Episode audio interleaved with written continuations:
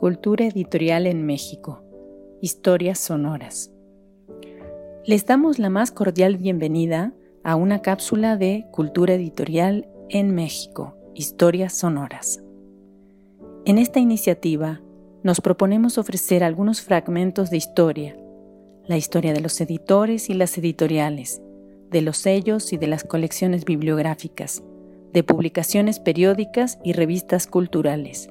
En una palabra, las historias de los agentes y proyectos culturales que han permitido el surgimiento, consolidación y construcción de la edición en México.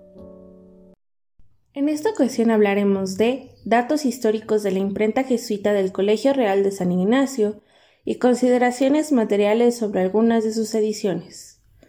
El texto ha sido preparado por Marina Garone Gravier la adaptación de texto estuvo a cargo de Stephanie Martínez Alcántara y Rebeca Marroquín. La lectura del texto fue realizada por Montserrat Brice. La Compañía de Jesús fue una de las órdenes religiosas más activas en la producción y circulación de textos, especialmente después del Concilio de Trento. Sin embargo, aunque en sus constituciones y documentos fundacionales no se hizo explícito que se estimularía la fundación de talleres tipográficos, tanto en el viejo como en el nuevo mundo e inclusive en Filipinas, la orden tuvo a su cargo varios. Además de las menciones en libros y obras claves de la historiografía de los ignacianos, el investigador Bernabé Martínez es uno de los primeros en tratar el tema de la imprenta y los jesuitas. Y según sus propias opiniones, las oportunidades para que este grupo de religiosos tuvieran prensas bajo su administración se consolidaron claramente en el siglo XVIII. Lo interesante de ese momento en particular, después de la segunda mitad del siglo, es que la expansión tipográfica jesuita coincide con un periodo de esplendor de las artes del libro en España, y sus dominios como consecuencia del apoyo que daría Carlos III, y eso mismo será quizá uno de los factores que contribuyó a su rápido cese.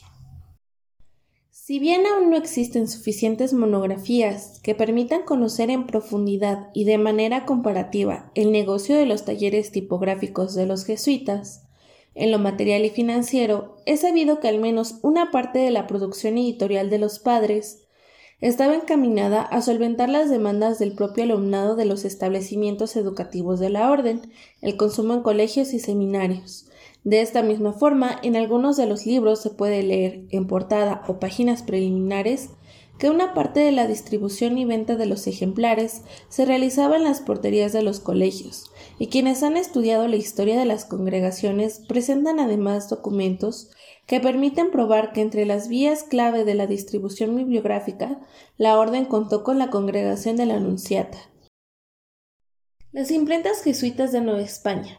Por documentación de archivo, sabemos que en México existió una temprana petición de fundación de una imprenta jesuita, por la carta que el provincial Antonio de Mendoza envió al general de la Orden en Roma, Claudio Acuaviva, a finales de 1585. Un segundo momento de estrecho vínculo de los jesuitas con la imprenta se localiza a finales del siglo XVII, en el cual se enlazan la tipografía poblana y la de la Ciudad de México. Un ejemplo de esto lo podemos ver en la trayectoria del impresor Diego Fernández de León, ya que tuvo dos periodos de labores en la capital del virreinato, el primero de los cuales obedeció una petición expresa de los jesuitas.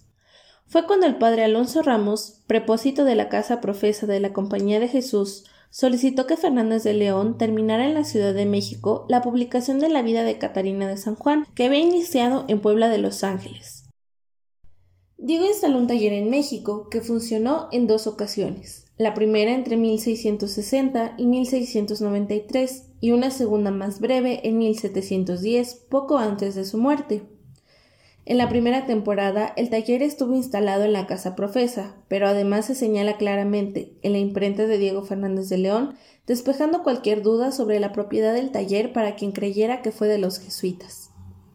A pesar de las solicitudes de los jesuitas mexicanos para tener un taller propio, no lo consiguieron sino con el establecimiento de la imprenta en el Colegio de San Ildefonso, hecho que se consumó en 1748 y duró hasta la expulsión. En dicho taller se publicaron libros de estudio, numerosos sermones, actos y obras en lenguas indígenas, entre otros géneros impresos. Tenemos noticias del funcionamiento del establecimiento por las informaciones que dan José Toribio Medina, pero sobre todo por el estudio monográfico realizado por Marta Ellen Whittaker.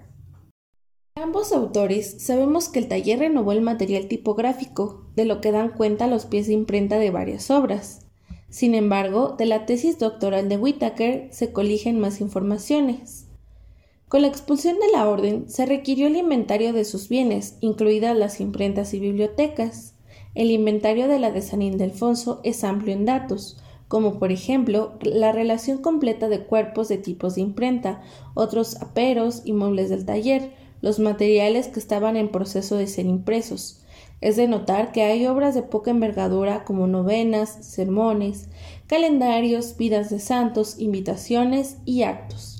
Los tipos allí mencionados pueden parcialmente rastrearse en el último inventario que con nombre del colegio se tiene y está fechado en 1812. Los jesuitas y la imprenta en Puebla. Los jesuitas de distintas áreas del virreinato de la Nueva España actuaban con cierta autonomía entre sí en materia de imprenta, en la medida que los de Puebla de Los Ángeles solicitaron autorización para abrir un taller propio el 21 de junio de 1758. Para convencer a las autoridades, explicaban que en Puebla solo había un taller, mal surtido y a cargo de alguien sin instrucción suficiente, a lo que los obligaba a mandar sus obras a publicar a la capital del virreinato. Fue el virrey Agustín de Ahumada y Villalón quien les concedió el permiso a los devotos de San Ignacio para que pudieran, abro cita, imprimir actos, sermones y otras obras que se pueden ofrecer, y manda se mantenga dicho colegio en el uso, goce y posesión de dicha imprenta, sin que por las justicias que son de dicha ciudad de la Puebla, ni las que en adelante fueran, ni otra persona alguna se le impida, moleste ni perjudique. Cierro cita. Con esta autorización virreinal, la labor editorial de los padres jesuitas alcanzaría una nueva dimensión. Características materiales de los impresos jesuíticos poblanos. Con respecto al aprovisionamiento de papel como de tipos, es posible que los jesuitas hubieran usado las redes administrativas internas de la orden. También es cierto que podrían haber requerido en España sus tipos franceses. Damos este dato en el conocimiento de que, en las fechas que se estaban haciendo los encargos de material tipográfico desde México es decir, antes de la década de 1760, la corona española aún no contaba con una verdadera autonomía en materia de producción de tipos de imprenta, y en cambio había importado punzones y matrices desde Francia. En medida que la historia de la conformación de los fondos de origen y antiguos impresos novohispanos es azarosa y compleja, no es factible esperar que la Biblioteca Nacional de México tenga todos los impresos de la oficina de los jesuitas poblanos ni de otras imprentas. Sin embargo, bajo el pie de imprenta del Colegio de San Ignacio se conservan diez obras, aunque el último de los citados impresos, publicado en 1768, corresponde al periodo en que ya era efectivo el proyecto editorial del obispo Fabián y Fuero.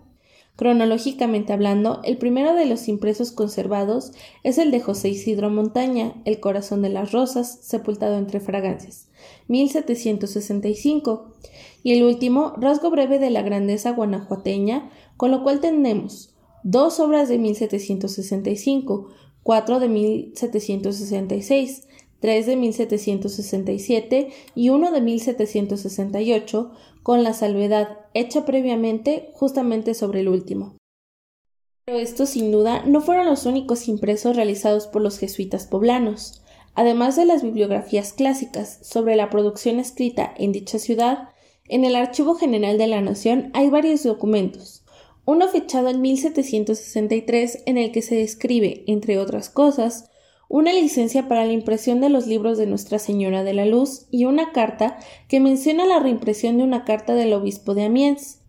A partir de la expulsión de los jesuitas, se entablaron varias denuncias sobre publicaciones que encontramos en el Archivo General de la Nación, y en este mismo tenor es interesante recordar el temprano caso de un libro censurado de Puebla, publicado justamente por los jesuitas. El taller de los jesuitas debió haber estado a cargo de personal bien capacitado, a juzgar por las exigencias que se hacían evidentes en la petición original para abrir una oficina y por la calidad de los libros que publicaron. Aunque emplearon pocos grabados, algunas obras presentan una notable combinación de tintas rojinegras. Asimismo, el papel de los libros es especialmente blanco y de buena calidad, en comparación con el de otros talleres de la época. Si bien no es un repertorio exhaustivo, nos congratulamos en ofrecer la siguiente relación preliminar de filigranas de papel de los impresos jesuitas. La consolidación sistemática de estos datos y otros más permitirán en adelante ir aportando referencias concretas sobre los usos del papel en la edición no hispana, tema que por cierto, hasta donde sabemos, a la fecha no ha sido tratado por ningún otro investigador. De la revisión material de los impresos publicados por el Colegio de San Ignacio se observa el empleo de tres series de capitulares, de las cuales llama particularmente la atención una letra M con fondo historiado, con la figura de Minerva o en cuanto al material tipográfico para la composición del cuerpo del texto, hemos identificado 19 tamaños diferentes de letras que abarcan del doble canon chico a la pariesiesa, es decir, desde 56 a 5 puntos tipográficos actuales, todos de un mismo diseño, estilo antiguo y de buena calidad.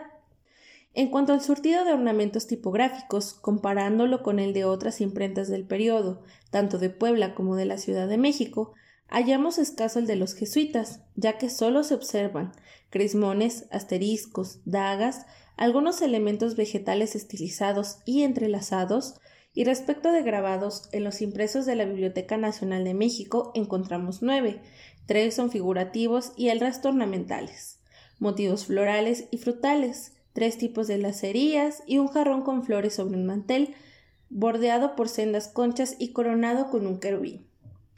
Es evidente que los regentes del taller jesuita de Puebla tuvieron especial celo y cuidado con sus ediciones, y eso se aprecia en más de una evidencia. Además del documento que localizamos y presentamos de manera inédita sobre el pedido de tipos de imprenta, hay otras referencias materiales y textuales de consideración en las propias impresiones. Si al escucha le interesa conocer más sobre los datos históricos de la imprenta jesuita del Colegio Real de San Ignacio y consideraciones materiales sobre algunas de sus ediciones, le sugerimos se dirija a los archivos que fueron descritos en esta cápsula y que se encuentran clasificados de la siguiente manera. Archivo General de la Nación, Temporalidades, volumen 167, años 1730 a 1777. Archivo General de la Nación, Colegios, Caja 1338. Expediente 17, sin fecha. Archivo General de la Nación. Jesuitas. Caja 4954, expediente 67. Fecha 1763. Archivo General de la Nación. Clero regular y secular. Caja 5162. Expediente 19. Fecha 1764. Agradecemos a los investigadores y profesionales del mundo del libro y la edición por el apoyo en la elaboración de contenidos. Los interesados en proponer nuevos contenidos, no duden en escribirnos a culturaeditorialmx.gmail.com. Los invitamos a seguirnos en Cultura Editorial en México, Historias Sonoras. Gracias por su atención.